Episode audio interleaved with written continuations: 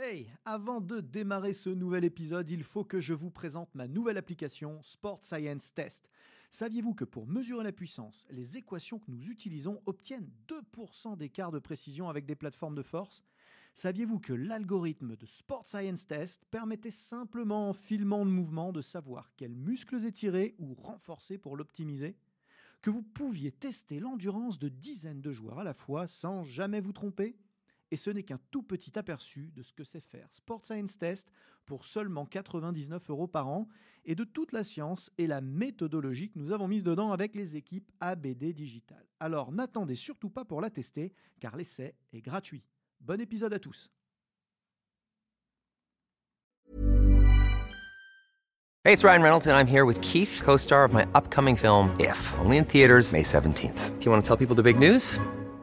All right, I'll do it. Sign up now and you'll get unlimited for $15 a month in six months of Paramount Plus Essential Plan on us. Mintmobile.com slash switch. Upfront payment of $45 equivalent to $15 per month. Unlimited over 40 gigabytes per month. Face lower speeds. Videos at 480p. Active Mint customers by 531.24 get six months of Paramount Plus Essential Plan. Auto renews after six months. Offer ends May 31st, 2024. Separate Paramount Plus registration required. Terms and conditions apply if rated PG. ABD Podcast. Toute l'information vulgarisée sur les sciences du sport appliquées au terrain. Préparation physique, réathlétisation, réhabilitation fonctionnelle, prévention, récupération. Vous apprendrez tout des meilleurs experts de la planète prépa physique. Et bonjour à tous, Aurélien Broussal d'Herval pour un nouvel épisode ABD Podcast. Je reçois aujourd'hui Alexandre Borne. Bonjour Aurélien. Alexandre, merci de venir. Ça fait un, un- un long moment que j'ai envie de, de, de t'inviter, maintenant que je te connais. euh, Mais euh, avant ça encore, que j'ai envie d'inviter quelqu'un de, de ton groupe de, de travail et de pratique qu'on va présenter.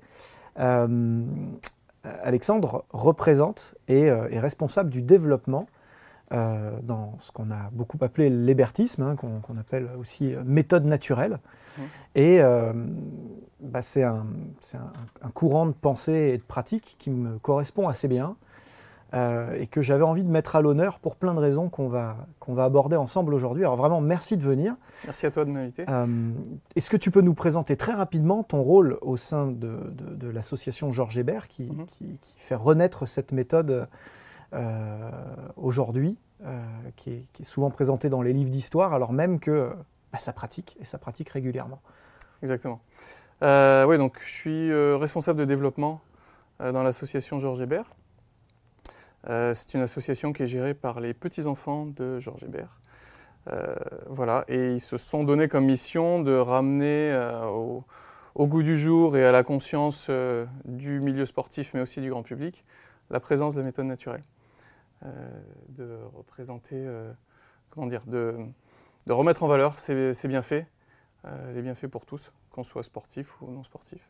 Voilà, donc c'est une mission qui m'a beaucoup touché, qui m'a fait du bien. Moi, je suis euh, dans le milieu sportif euh, récemment. Euh, je suis de formation ingénieur, j'ai bossé 20 ans dans l'industrie automobile. Et puis la découverte de l'hébertisme, d'autres méthodes de mouvement aussi, Idoportal, Movenat, etc., a beaucoup changé ma, vision de la, de la vie, de l'activité physique. Ça m'a sorti du mal de dos, de, de tous les problèmes de sédentarité qu'on a quand on a un boulot de bureau. Euh, et donc euh, j'ai dit, ok, moi je m'embarque dans cette aventure. J'ai tout lâché, j'ai passé un BPGEPS et je bosse avec eux maintenant. Voilà. Eh bien, félicitations. Alors déjà, je ne peux que me réjouir d'entendre des, des parcours comme ça. Euh, C'est super qu'on qu'on récupère des gens qui, réfléchissent et qui structurent les choses dans, dans- dans notre industrie. Je trouve ça fantastique. Je trouve ça top que les petits-enfants de Georges Hébert n'aient pas laissé le, la méthode lettre morte. C'est vrai que moi, ça fait des années que j'observe les mouvements euh, inspirés d'eux, très Ouais. largement inspirés d'eux, pour ne pas dire euh, franchement copiés. Alors parfois c'est copié, parfois on réinvente les choses aussi, hein, c'est vrai, hein, les, les deux sont, les deux sont vrais.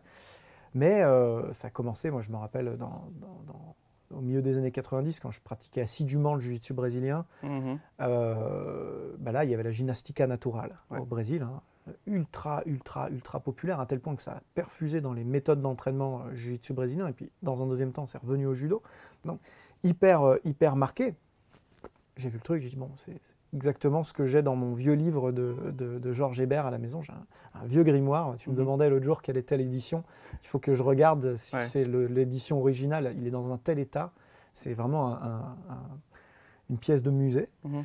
Euh, mais néanmoins, je n'avais pas l'impression que c'était très, très nouveau tout ça. D'ailleurs, tous les concepts de mobilité au sens large n'ont jamais euh, ému, moi qui viens des, des, arts martiaux. Mais alors, la méthode naturelle, encore plus. Et donc, euh, moi j'ai fait STAPS, tu, tu le mhm. sais.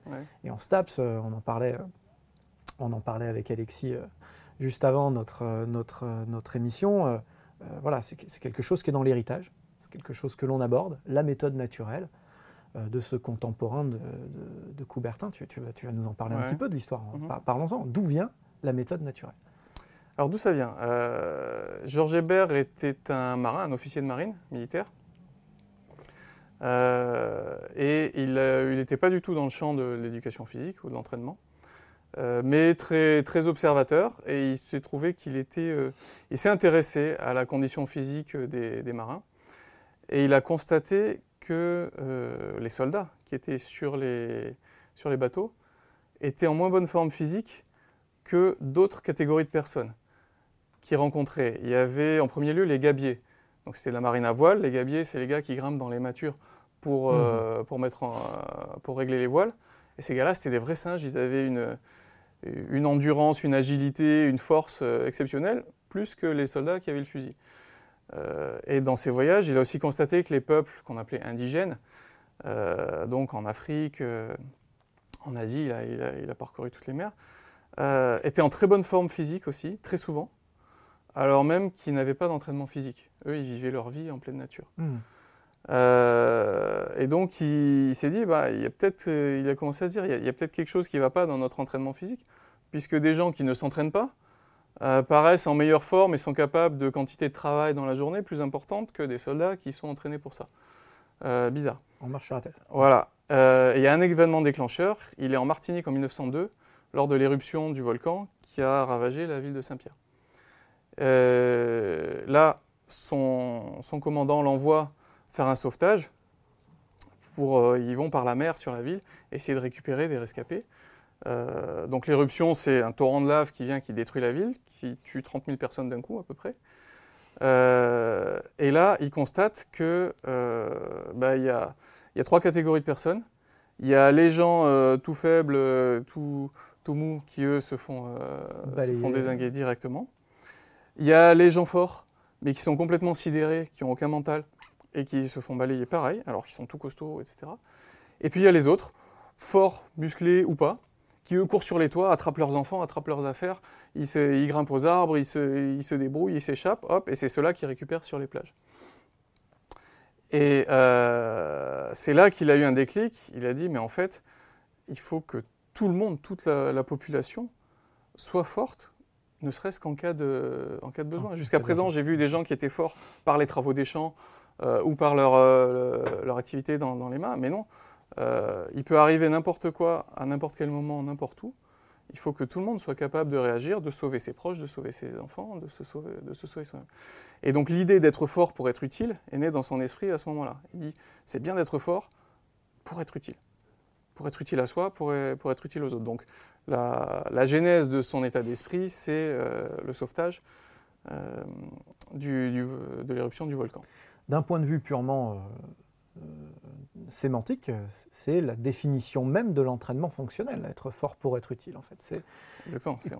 quelle autre euh, raison que de, de, mettre euh, la force au service du mouvement humain et donc de son efficacité euh, ultime de, survie, mais de manière beaucoup plus générale après, de santé.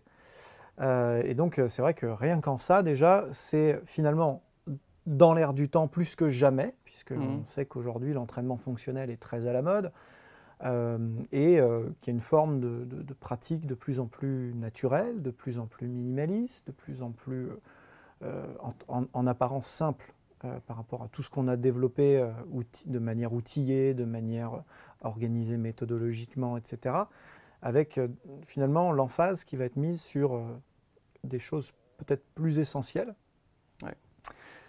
il, a, effectivement euh, découvert ça, mais ça, lui est, venu à l'esprit en faisant des recherches. Il s'est rendu compte que depuis des siècles, ouais, plus de 150 ans, certains théoriciens de l'activité physique avaient déjà comment dire, écrit là-dessus. lui, c'est l'époque, c'est le début du XXe siècle. Donc, c'est l'époque des sciences donc euh, Marie Curie, etc. Ah, Voilà, donc euh, c'est les médecins qui sont en charge de l'éducation physique. Donc on regarde, euh, bah, comme on fait un peu aujourd'hui, c'est quelle, charge il faut soulever, à, quelle vitesse, selon combien de reps, etc. pour avoir mmh. le bon tour de bras, pour être fort, pour développer telle puissance. Ils étaient les, athlètes étaient mesurés de partout. On commence à rationaliser énormément les choses. Exactement, c'est la gymnastique suédoise euh, qui, est en, vigueur dans l'armée, c'est euh, l'école de Joinville, etc., avec des mouvements très saccadés, très militaires.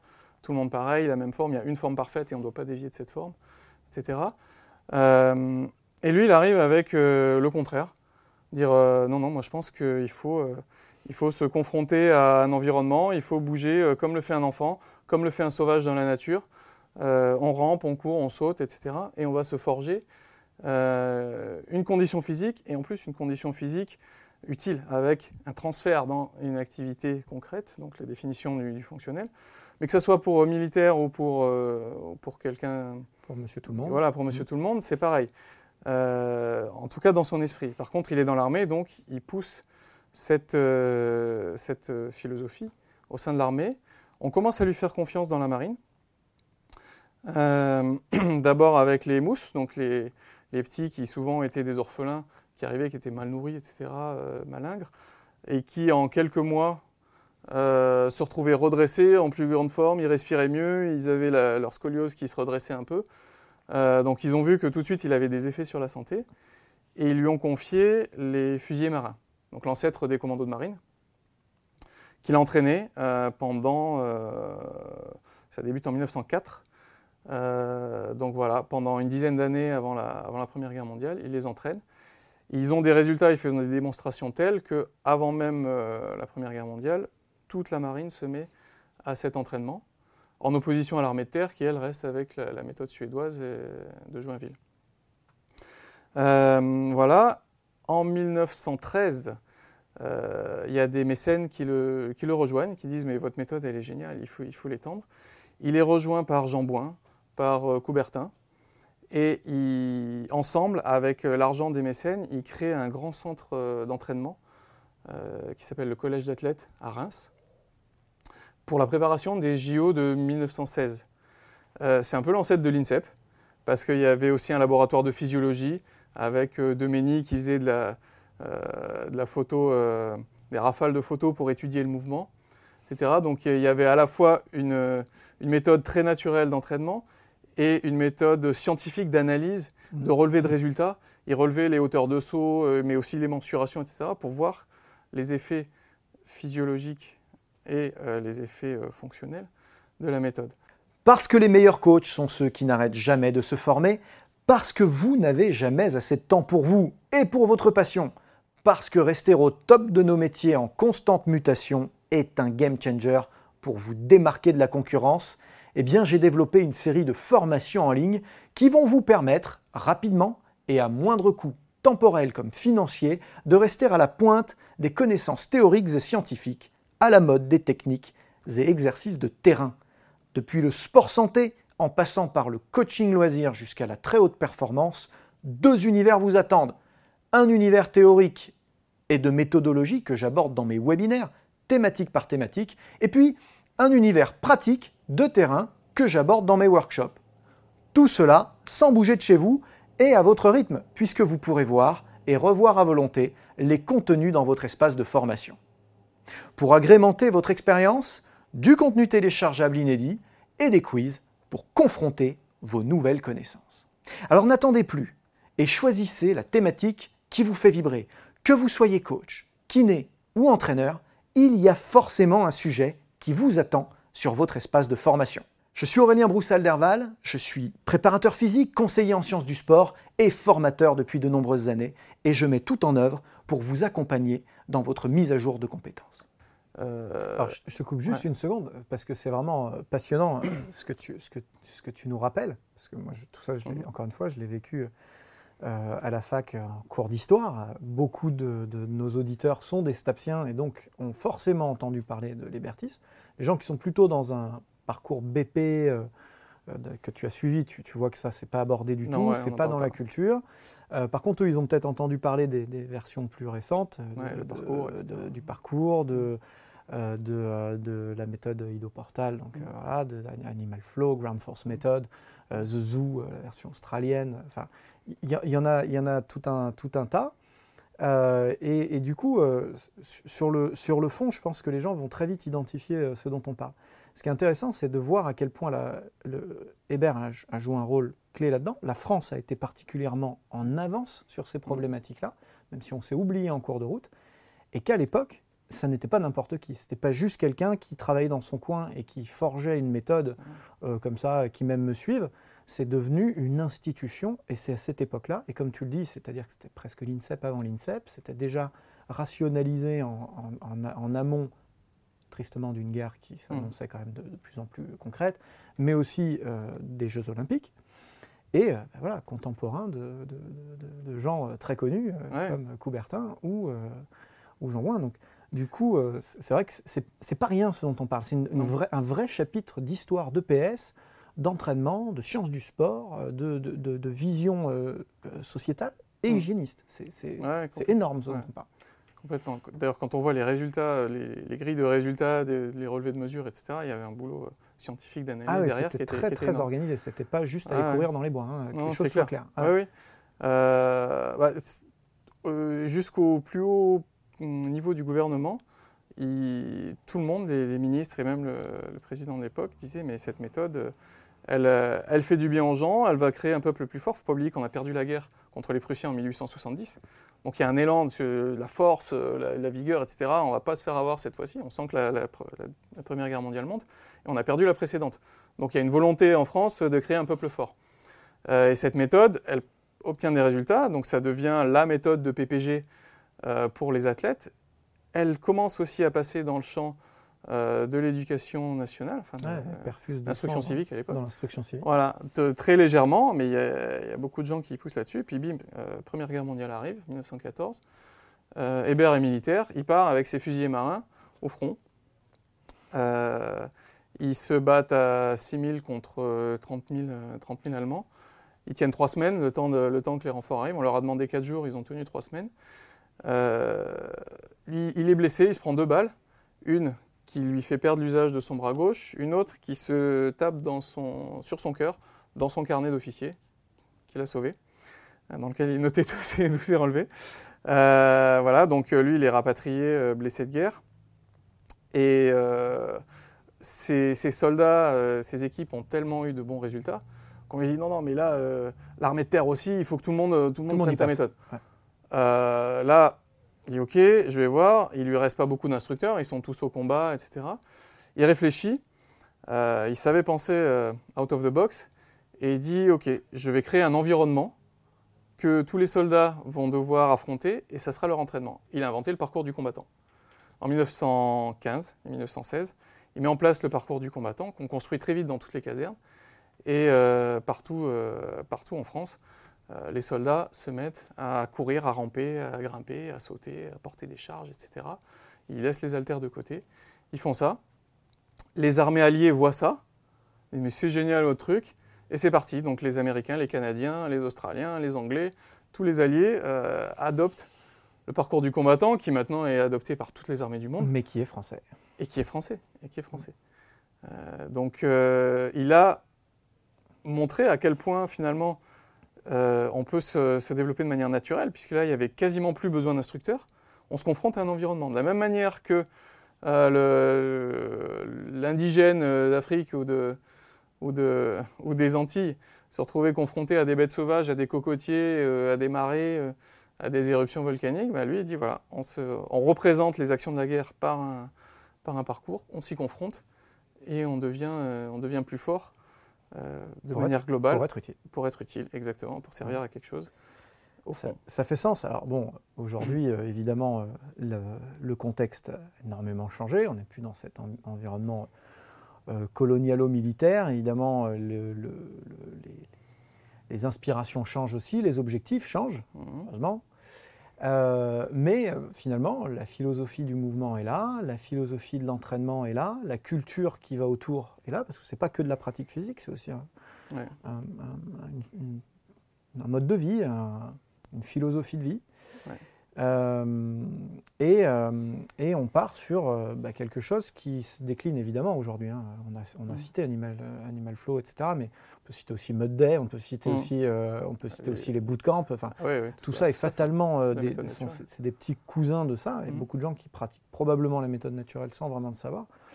Mais c'est important de savoir d'où tout ça vient parce que ça a été particulièrement structuré, particulièrement cadré. C'était pas, euh, comme on le disait tout à l'heure, c'était pas juste euh, aller courir dans les bois et grimper aux arbres. Non, Il y a une, une- une vraie méthode. Alors justement, au niveau de l'appellation, co- comment, on, comment on appelle ça aujourd'hui? Méthode naturelle, hébertisme euh, Alors, la famille Hébert a choisi hébertisme parce que bah, il y a un courant de pensée qui va avec, donc ça, ça englobe la, les- les- la partie éducation physique, mais aussi l'état d'esprit. Bien sûr. Aussi parce que c'est plus protégeable en termes de, de droit de, droit, euh, de marque, etc. Oui, c'est plus identifiable aussi. plus identifiable. Euh, et puis les méthodes naturelles, il y en a dans plein de domaines. Eh oui, il y a bien méthodes naturelles euh, d'éducation des chevaux, méthodes naturelles de contraception. Il y, a- il y en a plein. Méthode Donc- naturelle de- ouais, de- de- Ouais. d'alimentation ou exactement. supplémentation, euh, bien sûr. Donc voilà, c'est plus identifiable par le nom hébertisme, même si ça paraît un peu un barbarisme. Bon, il y a- il y a, d'autres méthodes. Oui, encore que, encore une fois, hein, il y a vraiment nom, deux, a Pilates, catégories de personnes qui nous, qui nous écoutent. hein. Ouais. Et il y a une des deux catégories qui sait exactement euh, ce dont on parle, Ouais. qui découvre peut-être avec ce, ce podcast, c'est un peu l'objet aussi. Et euh, c'est sans doute la meilleure illustration de, euh, de- des, des pratiques cycliques dans, dans nos vies en général, mais dans le sport en particulier, où je te témoignais de, de- de- de- de- de cette image que j'avais quand j'étais gamin, où on achetait les, les beaux kettlebells qu'on avait euh, Mm. dans, le, dans, le, dans le gym familial, et, euh, et où on remplaçait par des, des- champs de machines guidées. Et puis d'un seul coup, on revient à, du, voilà, à, du- Ouais. à- à des, à des kettles. Et, euh, et- et c'est tant mieux parce qu'en plus on y revient en revisitant les choses avec de, nouveaux, de nouvelles connaissances, de nouveaux savoirs, même s'il y a beaucoup de choses qui étaient finalement déjà là. Et puis, euh, bah, en fait, euh, ce qu'on croit nouveau, des fois, voilà, Animal Flow euh, ou Gymnastique naturelle, ça n'a rien de nouveau. Non, non, on réinvente la roue un peu. à On fois, réinvente ouais. la roue. voilà. Alors, aujourd'hui, c'est quoi l'hébertisme Alors, on- Alors, demain, je viens pratiquer l'hébertisme avec toi, ce que je n'ai pas fait, mais je vais le ouais, faire. ouais, C'est prévu. quand tu veux, bien sûr. Je, je vais faire quoi? Alors, l'hébertisme, il, a, euh, il est aujourd'hui pratiqué à différents niveaux. Il est, déjà, il est toujours chez les pompiers, euh, dans l'armée. Euh, il a un peu dévié de, son, de, de sa trajectoire initiale avec la- l'apport de, de nouvelles méthodes. Euh, mais il a, euh, il, a- il a cette partie très. Culturellement, c'est encore très ancré dans les, mais voilà, dans les, c'est- dans les, dans les corps d'armée. ouais, Ouais, c'est ouais. clair. Euh, il a aussi un autre aspect qui est des dérivés modernes, tu en as parlé un petit peu. Un des plus, des plus flagrants au niveau du grand public, c'est le parcours. Oui. Euh, donc, qui a été euh, créé par David Bell sous l'impulsion de son père, qui était pompier de Paris et qui avait appris la méthode naturelle. Et pour pas voir son fils dévier euh, du mauvais côté dans la rue, il lui a dit bah, Tiens, grimpe sur cette barrière, grimpe à ce mur, saute, machin. Il a trouvé ça génial, ses potes sont venus avec lui et ça a créé le mouvement du parcours. Là, voilà, ils se, ils se sont attachés à la gestuelle et il y a une partie de l'esprit et de la pédagogie qui a, qui a été perdue. Mais, Et puis, il y a une sportivisation de la pratique. et alors maintenant, il y a toutes les dérives possibles dès qu'une pratique a, du succès. Euh, mais voilà, c'est- une autre forme euh, et eux poussent l'intensité au maximum. On verra plus, on va le voir, il y a plusieurs axes de développement de l'individu dans l'hébertisme. Il y a un axe physique, il y a un axe mental. On doit se renforcer mentalement. Euh, on doit renforcer sa volonté, son courage, maîtriser sa peur, maîtriser son, son vertige, etc. Et il y a un axe social où euh, être fort pour être utile, ça veut dire qu'on ne va pas s'entraîner tout seul dans son coin pour être un gros balèze et euh, casser la figure à tous ceux qui nous contredisent. Euh, on va chercher à pratiquer ensemble pour apprendre à s'entraider, pour apprendre les parades quand quelqu'un risque de tomber, pour apprendre à porter un blessé, etc. Donc il y a vraiment trois axes, trois piliers, physique, mental et social, éthique. Euh, et donc certaines des nouvelles versions ou des versions dérivées ont un peu oublié certains, certains de ces piliers. Enfin, ça a Euh, été un peu segmenté, j'ai l'impression. C'est-à-dire que voilà, on nous-mêmes ici, on a, euh, en introduction, il fallait bien faire un choix, on a abordé plutôt l'entraînement, le renforcement fonctionnel, Ouais. on va dire. Mais on aurait pu prendre, euh, finalement, c'est pas plus proche de ça que ça n'est proche des méthodes de relaxation, de concentration, de, de- proche de la nature, comme, comme Wim Hof ou comme tu prenais Exactement. Pilates, tu prenais euh, yoga. Tous ces courants-là, finalement, sont, sont aussi tout à fait proches de, de l'hébertisme. C'est pas que être fort pour être utile, c'est une, une vision très globale de la force. hein. Je préfère préciser Alors, aux gens euh, qui nous écoutent, c'est pas, les- pas du développé couché. euh. Non, la définition de la force de Georges Hébert euh, dit qu'elle ne réside pas dans les muscles, elle réside dans l'énergie. C'est-à-dire que quelqu'un qui est fort, c'est quelqu'un qui a de l'énergie pour faire bouger des montagnes, pour bouger les gens, euh, pour, euh, pour faire des prouesses que le commun des mortels euh, a du mal à faire. Et donc, et dans l'entraînement, il va favoriser la souplesse, la vitesse d'exécution, la prise d'élan, l'utilisation de l'énergie, etc. Il y a énormément de mobilité. Plus, voilà, plus que le- les muscles, ça vient au fur et à mesure. Ce qu'on va chercher, c'est l'efficacité du mouvement, mais surtout l'efficience. Utiliser son énergie au mieux possible pour le, le meilleur résultat possible. Donc, quand on fait des séances, aujourd'hui, il y a des séances grand public avec finalement deux, catégories, deux niveaux de pratique. Un niveau de pratique assez intense où on va faire bah, un peu comme de la course d'obstacles. On va, s'entraîner, faire des longueurs euh, de rampée, de quadrupédie, euh, de portée, euh, de saut, de saut pieds joints, soit avec élan, sans élan, soit sur le côté, etc. Euh, quand on saute, on atterrit toujours sur de la terre, hein, pas dans un sautoir ou, pas sur un matelas. Donc euh, la hauteur de saut, elle doit être euh, calculée en fonction de, de la surface de réception. Eh oui. Euh, on est pieds nus, on est le plus dénudé possible pour s'exposer au froid, s'exposer aux éléments. Tu parlais de Wim Hof, ça fait partie. Il dit, euh, Georges Hébert dit il faut s'exposer au froid, s'exposer à la chaleur, euh, à l'humidité, etc. pour se renforcer, Mm. pour se, se robustifier Mhm. en quelque sorte. Donc il y a ça. Et puis il y a une pratique en club du week-end qui est moins intense, plus familiale. Donc là, on va avoir des gens qui veulent juste entretenir leur forme. Euh, et on s'entraîne avec des niveaux d'intensité euh, plus faibles, mais finalement, euh, on va rajouter de la complexité, c'est-à-dire qu'on va faire beaucoup d'exercices en équilibre, des jeux à plusieurs, des, des petits challenges. Il y a beaucoup de jeux, beaucoup de beaucoup d'interactions sociales. Et là, on peut venir avec ses enfants. On se, parce que c'est multiniveau. Quand on va partir en parcours dans la forêt et qu'on va sauter sur une barrière, un tronc d'arbre, une table de pique-nique, un enfant de 4 ans, il y arrive à sa manière. Et puis on va l'aider, on va le tenir un peu.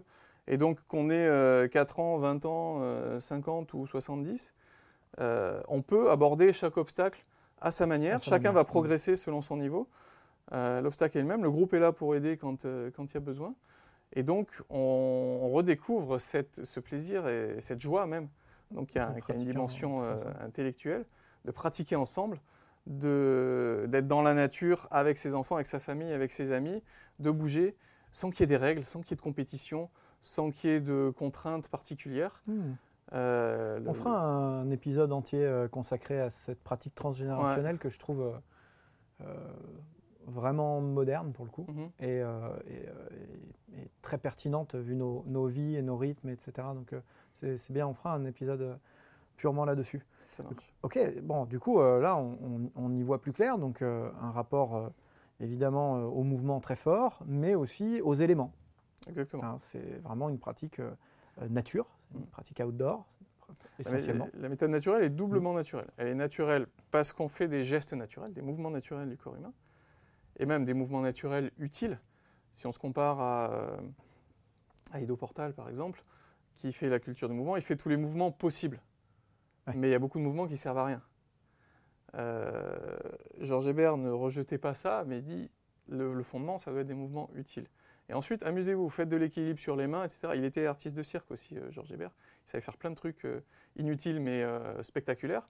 Il disait la base doit être le mouvement utile. Et ensuite, on se, soit on se spécialise, soit on se fait plaisir en faisant d'autres choses. Hmm.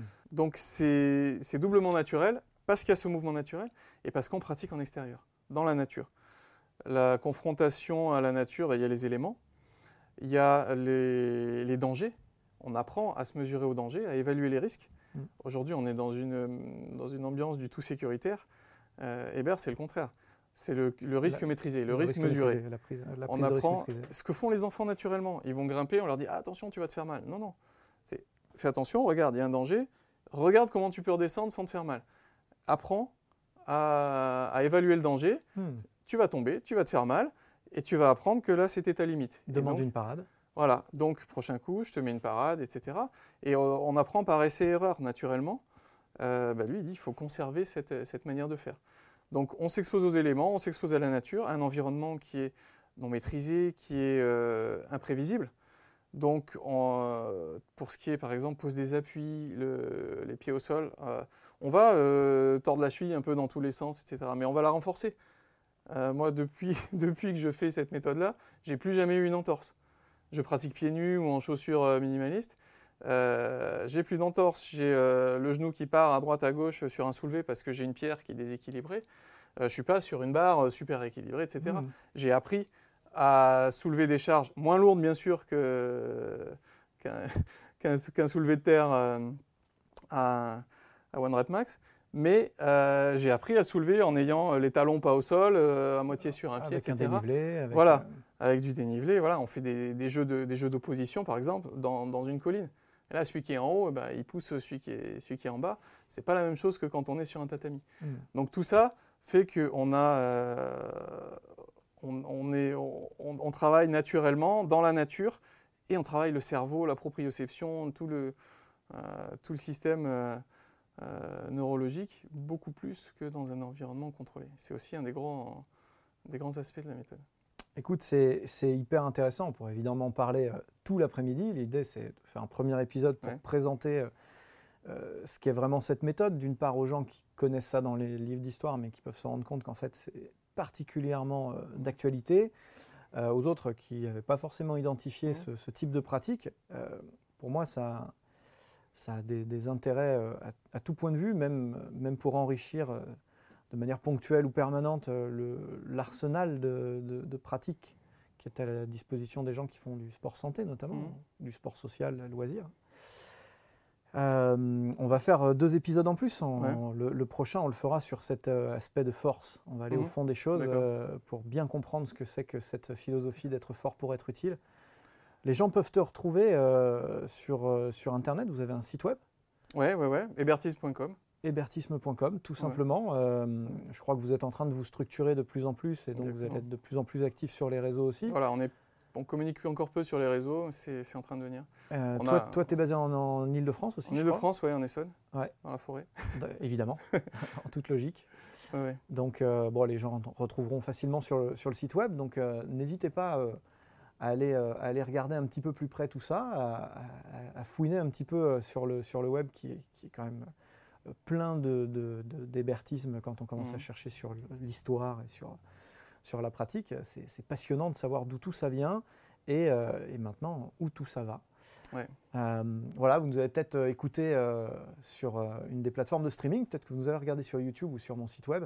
En tous les cas, nous sommes ici chez Transfert, hein, mon partenaire digitalisation, et vous savez que vous pouvez continuer votre expérience de formation euh, avec eux, notamment dans le diplôme 3PS. Je vous remercie de votre euh, fidélité et d'avoir écouté ce- cet épisode avec moi. C'était vraiment passionnant.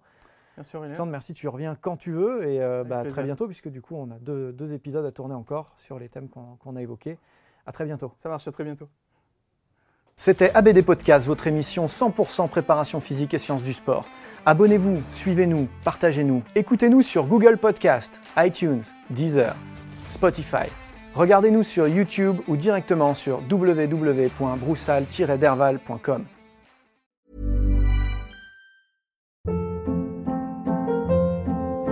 Hold up. What was that? Boring. No flavor. That was as bad as those leftovers you ate all week. Kiki Palmer here, and it's time to say hello to something fresh and guilt-free. Hello Fresh. Jazz up dinner with pecan-crusted chicken or garlic butter shrimp scampi. Now that's music to my mouth. Hello Fresh. Let's get this dinner party started. Discover all the delicious possibilities at hellofresh.com.